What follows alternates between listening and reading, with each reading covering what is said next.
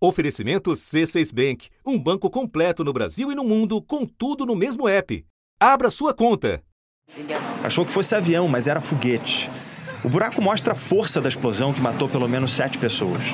O ataque foi na prefeitura da cidade, entre a Crimeia e o maior porto do país. Depois de mais de um mês de combates, percebe-se um redesenho do mapa da guerra. As forças ucranianas notaram um reagrupamento dos invasores na região separatista. Os serviços de inteligência americano e ucraniano também notaram que muitas tropas russas estão sendo redirecionadas para reforçar os contingentes no leste da Ucrânia, onde existe o movimento separatista pró-Rússia. A Ucrânia acusou a Rússia de bombardear quase todas as cidades ao longo da linha que separa o território controlado pelo governo ucraniano de áreas mantidas por separatistas apoiados por Moscou. Imagens de drone mostram a destruição em Donetsk, a quinta maior cidade do país. O ministro da Defesa da Rússia confirmou que concentraria os ataques no leste. A região, que responde por quase 10% do território ucraniano, tem laços antigos e estreitos com a vizinha Rússia. E leste é onde está Donbass, que eles querem ampliar o território que eles controlam. E agora é um momento decisivo, porque como eles estão na negociação de cessar-fogo, eles querem consolidar a maior quantidade de território possível. Também nessas conversas, as atenções se voltam para o leste. Segundo o jornal inglês Financial Times, a Rússia estaria disposta a desistir de perseguir os supostos nazistas do batalhão Azov e aceitaria a entrada da Ucrânia na União Europeia. A Ucrânia aceitou a neutralidade militar do seu território, mas exige garantias de segurança e propôs um período de 15 anos de consultas com a Rússia sobre o status da Crimeia. A Rússia teria que desistir da principal conquista militar, a conexão terrestre entre a Crimeia, o leste da Ucrânia e a própria Rússia. Pouco antes da invasão, Vladimir Putin declarou independentes dois enclaves separatistas, Donetsk e Luhansk, onde um conflito que se arrasta desde 2014 já deixou quase 15 mil mortos. Mais um dia de confrontos entre rebeldes e tropas do governo na cidade de Donetsk, no leste da Ucrânia.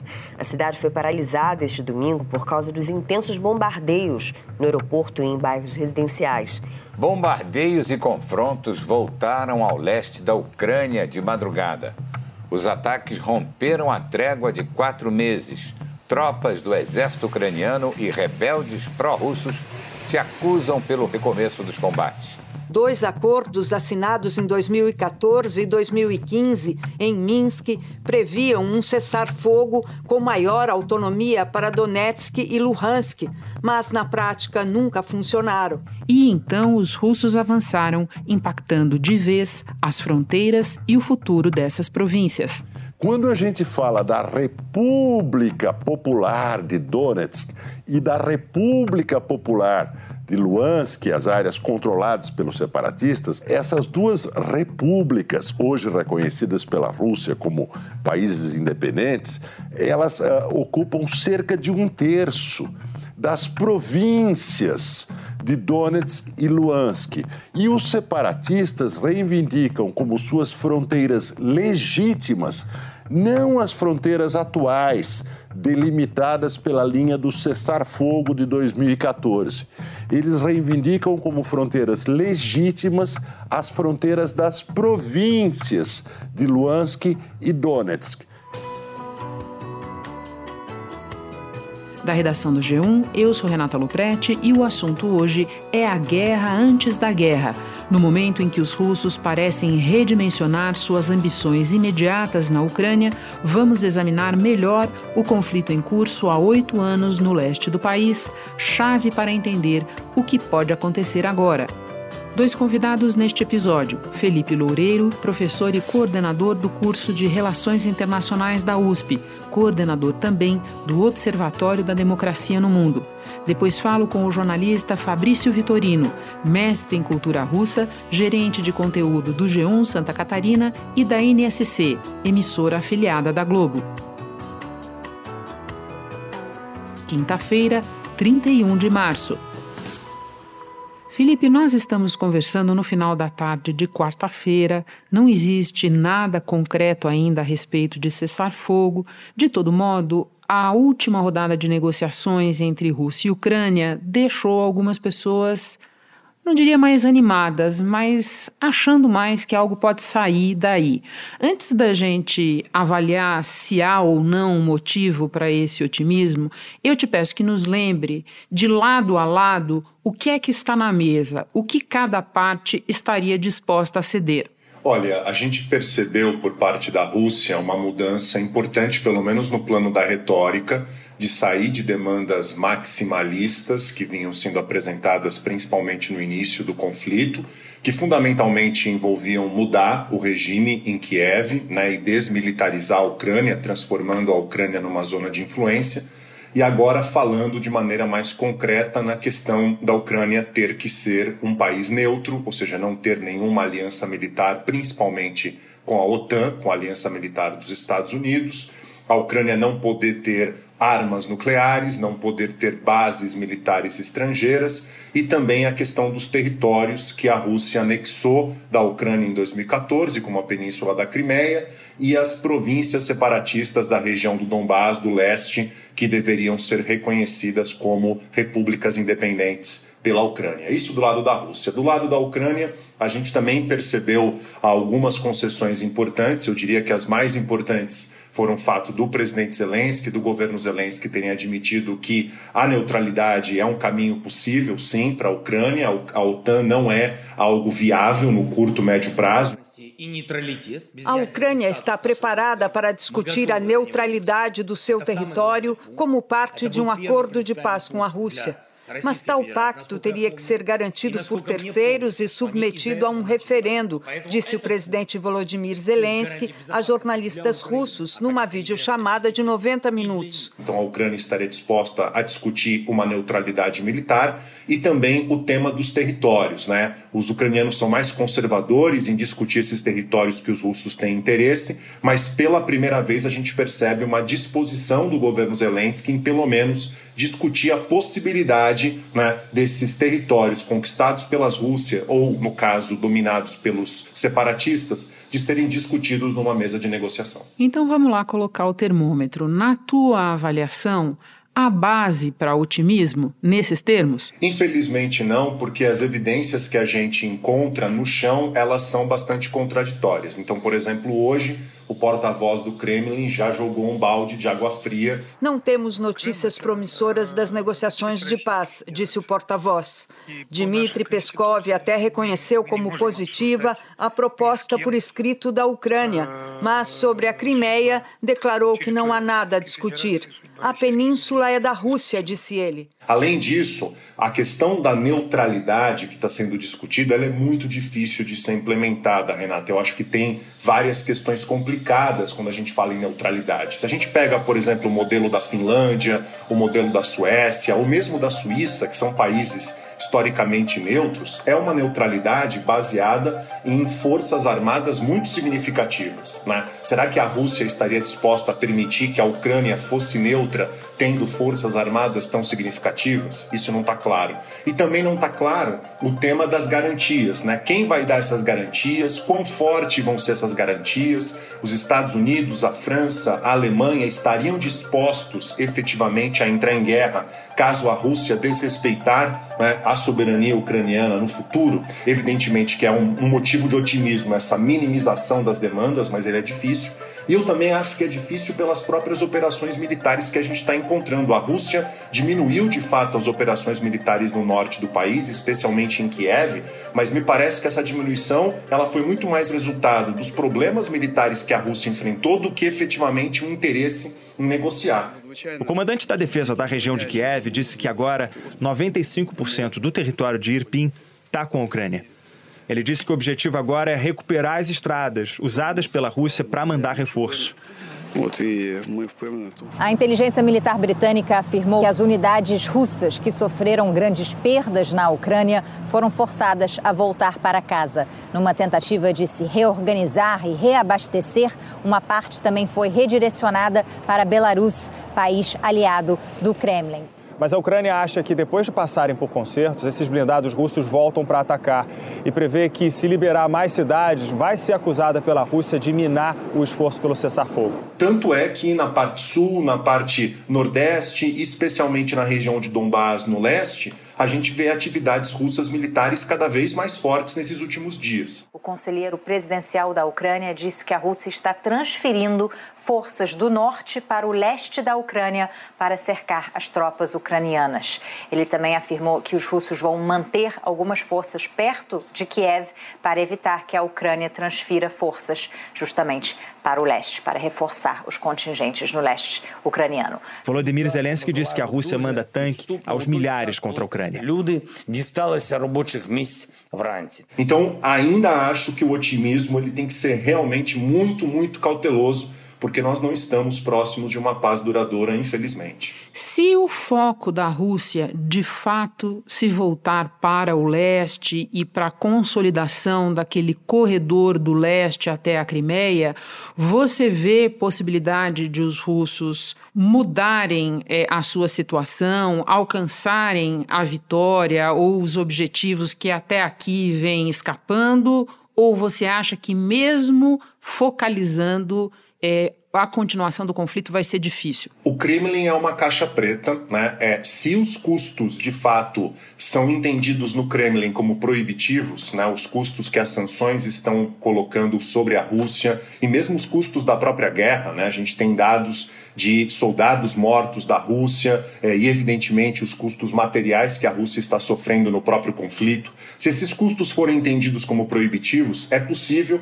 que essa versão do que você está chamando, Renata, de uma ponte né, territorial Sim. ligando o Donbás da Crimeia, né, seja algo que, digamos, os russos compreendam como um status quo possível no médio prazo. No sul, analistas militares dizem que os russos dominaram completamente Mariupol, a cidade mais devastada nessa guerra. O presidente Putin disse ontem, numa conversa com o presidente francês Emmanuel Macron, que o cerco a Mariupol só vai acabar quando as tropas ucranianas se renderem. Controlar a cidade portuária no Mar de Azov permitiria à Rússia ligar as áreas do leste da Ucrânia, dominadas por separatistas, com a península da Crimeia, anexada por Moscou em 2014. O chefe da Agência de Alimentos da ONU alertou para a destruição de cidades portuárias também. David Beasley explicou que é o maior impacto à cadeia mundial de alimentos desde a Segunda Guerra. Ele disse que a Ucrânia era o celeiro do mundo. Agora tem filas de pão. O problema que eu vejo para isso, principal problema que eu vejo para isso, eu diria dois. O primeiro é como isso vai ser aceito pelo governo ucraniano. Já não vai ser fácil imaginar, né, por exemplo, um reconhecimento das repúblicas independentes do Donbás no território original dessas repúblicas, né? Porque as repúblicas de minoria russa, elas controlam um território menor do que o território dessas duas províncias, de Donetsk e Lugansk. Então já seria algo realmente muito surpreendente imaginar o governo ucraniano abrindo mão totalmente dessas províncias imaginar que além de abrir mão dessas províncias, vai permitir né, com que territórios ali do centro-sul e principalmente do sudeste da Ucrânia ficassem completamente nas mãos da Rússia, isso vai ser muito difícil. E tem uma outra questão, Renata, que é o que me preocupa mais, que é a questão do timing. Né? O presidente Zelensky bate muito na tecla de que qualquer tipo de negociação e conteúdo de negociação tem que passar por um referendo dentro da Ucrânia. Né? Então, mudar a constituição da Ucrânia no que se refere ao tema da OTAN e, obviamente, as questões territoriais. O ponto é, para a Rússia, esse referendo ele tem que ser apenas uma ratificação de algo que não deve ser alterado. Mas para não ser alterado, evidentemente a Rússia tem que manter a pressão e a ameaça contra a sociedade ucraniana. E aí o ponto fundamental é: as tropas russas vão sair antes desse referendo acontecer ou depois? Se esse timing não for discutido na, das, nas próprias negociações, a gente pode ter o mesmo final dos acordos de Minsk, lá de 2015, quando Rússia, Ucrânia, França e Alemanha tentaram chegar em paz lá no Donbass, e não foi possível exatamente por essa questão do timing. A Rússia querendo que a Ucrânia fizesse eleições locais e uma reforma constitucional antes das suas tropas saírem e a Ucrânia pedindo para que as tropas da Rússia saírem, para que ela controlasse a fronteira entre Ucrânia e Rússia para só depois falar em reforma constitucional e em eleições locais. Felipe, muito obrigada pela conversa, pela tua avaliação. Um prazer te receber. Bom trabalho para você aí. Obrigado, Renata. Um prazer enorme estar com vocês de novo. Espera um instante que eu já volto para conversar com o Fabrício Vitorino. Com o C6 Bank, você está no topo da experiência que um banco pode te oferecer. Você tem tudo para sua vida financeira no mesmo app, no Brasil e no mundo todo.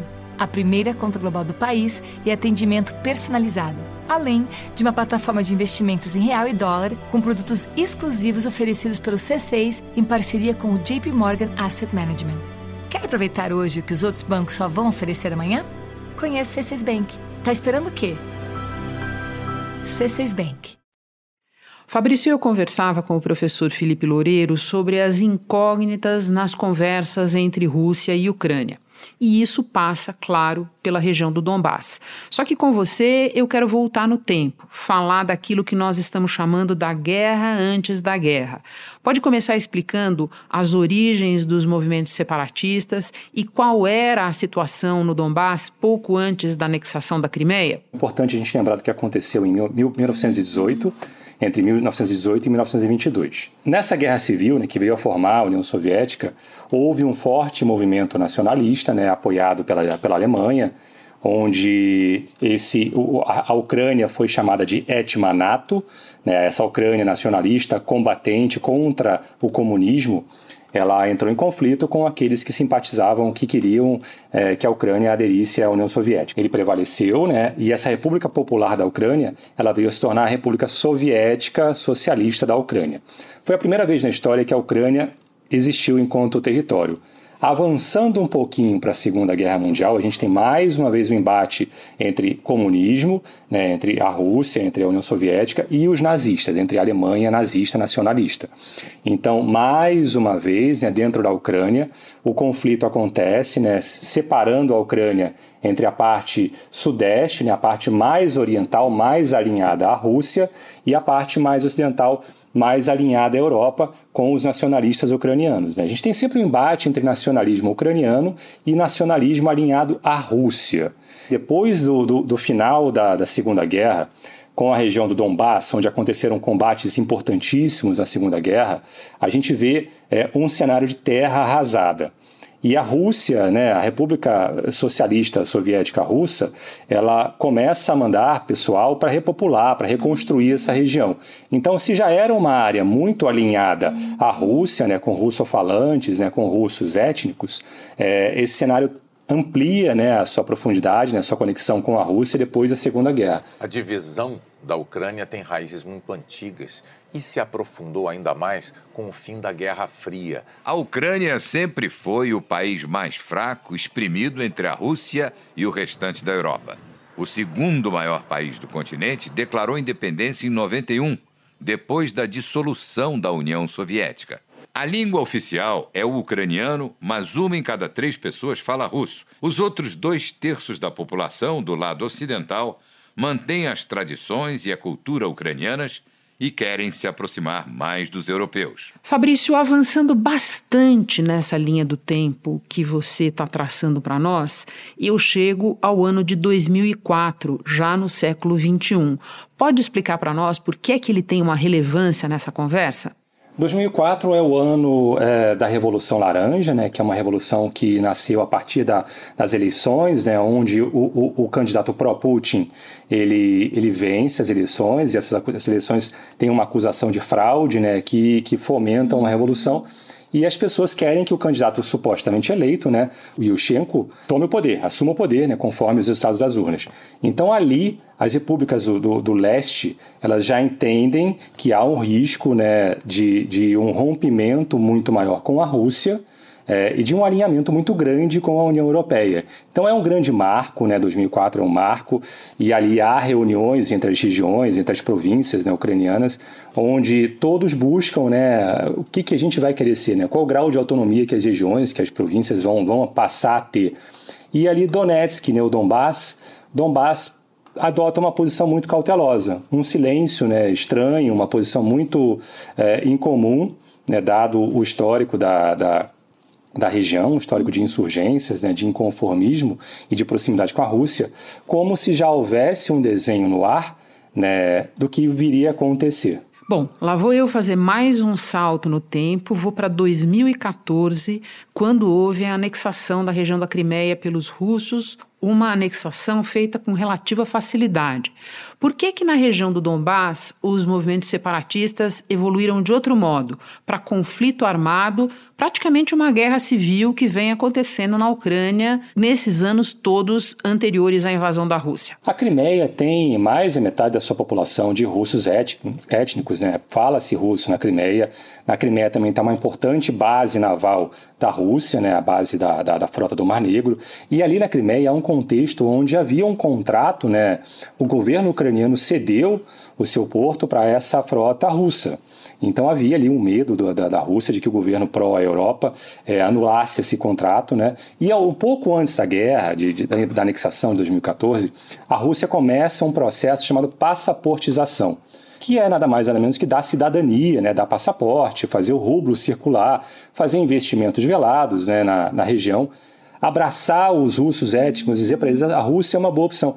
Que o que acontece em 2014? A Ucrânia está em frangalhos, a economia ucraniana está em frangalhos, então há um desespero muito grande né, da população no sentido de buscar uma esperança. Né? A União, a União Europeia ela representa uma saída para a crise ucraniana, né? ao passo que a Ucrânia experimentou muito, tempos muito difíceis né, sob julgo russo, tanto na União Soviética quanto no pré-2014. Então a anexação da Crimeia ela é muito fácil. Né? Chegam as tropas não identificadas, acontece um plebiscito, vira-se a bandeira e pronto. O parlamento da Crimeia já pediu a Moscou a anexação da península à Rússia. Mais de 96% da população votou um referendo a favor de voltar a pertencer à Rússia. Não havia uma cultura de milícia, de paramilitares na Crimeia, ao contrário do Donbass. Entre 2004 e 2014 houve um desmantelamento muito grande do Estado ucraniano. É, foram 10 anos, duas revoluções, né, alternância de presidentes, então não havia, as Forças Armadas estavam em frangalhos. Ao passo que a região do Donbass, né, em 2012 a gente viveu lá uma Euro, uma Eurocopa, né, sediada na Polônia e na Ucrânia, que foi fantástico, foi um espetáculo. As milícias já atuavam ali. Então já havia uma busca por independência, né? não queriam mais autonomia, eles queriam independência. Então as milícias do Donbass, né? e a gente tem dezenas de milícias ali, a milícia popular do Donbass, é, o exército russo ortodoxo, o exército Vostok, o neocossaco, chechenos, suossetas, sérvios, muitos sérvios na, na região atuando, se organizaram e foram aproveitar esse momento da Revolução Maidan, que se seguiu a Revolução Maidan e a anexação da Crimeia, para buscar a independência pela via armada, é, lançando mão do nome da Ucrânia, né, da Guerra Civil, né, que era a República Popular da Ucrânia. Então a gente tem ali a formação pela via militar, né, dos paramilitares, da República Popular de Donetsk e da República Popular de Luhansk, né, uma referência àquela Ucrânia da Guerra Civil. A Rússia ainda assombra cidades reconquistadas pela Ucrânia. Os cachorros abandonados correm ao lado de corpos em minas em Irpin. O prefeito de Kiev declarou que ouviu explosões a noite toda. A sirene, inclusive, tocou de madrugada. Os bombardeios também fizeram Chernihiv dormir mal. O governador disse que nunca viu as tropas russas cumprirem a palavra. O Instituto para o Estudo da Guerra enxerga a Rússia ganhando terreno em Kharkiv. O objetivo seria conectar a segunda maior cidade com Donbass. A Rússia quer criar um corredor dessa região separatista até a Crimeia e Mariupol é a chave. A expectativa russa é de que a cidade portuária caia em questão de dias. Então essas milícias, elas começam a enfrentar um exército combalido da Ucrânia. A Ucrânia não tinha força nenhuma, então a Ucrânia começa a lançar a mão da Guarda Nacional, das polícias, né, de milícias, de voluntários. E, e no fundo, é uma vitória avassaladora né, das repúblicas populares. Por fim, vamos lembrar aos ouvintes que antes do início da invasão, o Putin reconheceu a independência de Donetsk e Luhansk. E agora, na mesa de negociação, a gente fala muito do que quer a Rússia, do que quer a Ucrânia. Agora, do ponto de vista dessas províncias, Fabrício, que cenários de futuro podem se desenrolar? Entre 2014 é, a independência de fato, né? E agora, 2022, a, a invasão russa, as repúblicas paradas no tempo. Donetsk e Luhansk não tem nada hoje, não tem nenhuma conexão com o mundo externo, são, são é, fósseis. Né? 2014 parou, é, para eles, o tempo parou em 2014. Então, o que existia naquela época existe hoje. Não, não tem conexão. Se um, se, uma, se um sujeito quiser vender um apartamento, ele não consegue, não é válido, não, não conseguem receber dinheiro. Então, é um cenário para o povo de desespero completo. Para o futuro, o que, a gente pode esperar ali? Né? O fato é que a Ucrânia não vai reconhecer a independência, a comunidade internacional não vai reconhecer essa independência obtida pela luta armada, é, não há perspectiva disso. Né? Então, o que, que pode acontecer? O cenário mais provável, em caso de um cessar-fogo, que haja um plebiscito interno onde a população vai decidir o que, que eles querem fazer. Aí é que é o problema, né, Renata? Porque as alternativas seriam fazer parte da Rússia ou fazer parte da Ucrânia. E não existe a menor condição hoje de, dessas repúblicas voltarem para a Ucrânia. Ou então vai fazer parte da Rússia ou permanecer como está, né, nesse cenário onde a comunidade internacional não vai reconhecê-los. Evidente que voltar para a Rússia é o melhor cenário. É, o fato é que a gente tem um labirinto, tem, tem um entreveiro, uma sinuca ali é, onde as pessoas estão sendo punidas, né? onde duas repúblicas, né? dois, dois grandes centros urbanos, duas cidades que eram lindas, né? foram completamente aniquiladas e, e, e tiveram as ligações com o mundo externo cortados. No futuro breve, a gente tem muita dificuldade de, de, de achar uma saída para esse para esse atoleiro né, onde a Rússia foi se meter. Fabrício, muito obrigada por todas as informações, nos ajudou demais. Um prazer te receber pela primeira vez no assunto. Volte outras. Contem comigo, sempre que precisarem, tuas ordens. Este foi o assunto podcast diário disponível no G1, no Globoplay ou na sua plataforma de áudio preferida. Vale a pena seguir o podcast na Amazon ou no Spotify, assinar no Apple Podcasts, se inscrever no Google Podcasts ou no Castbox e favoritar na Deezer. Assim você recebe uma notificação sempre que tiver novo episódio. Eu sou Renata Loprete e fico por aqui. Até o próximo assunto.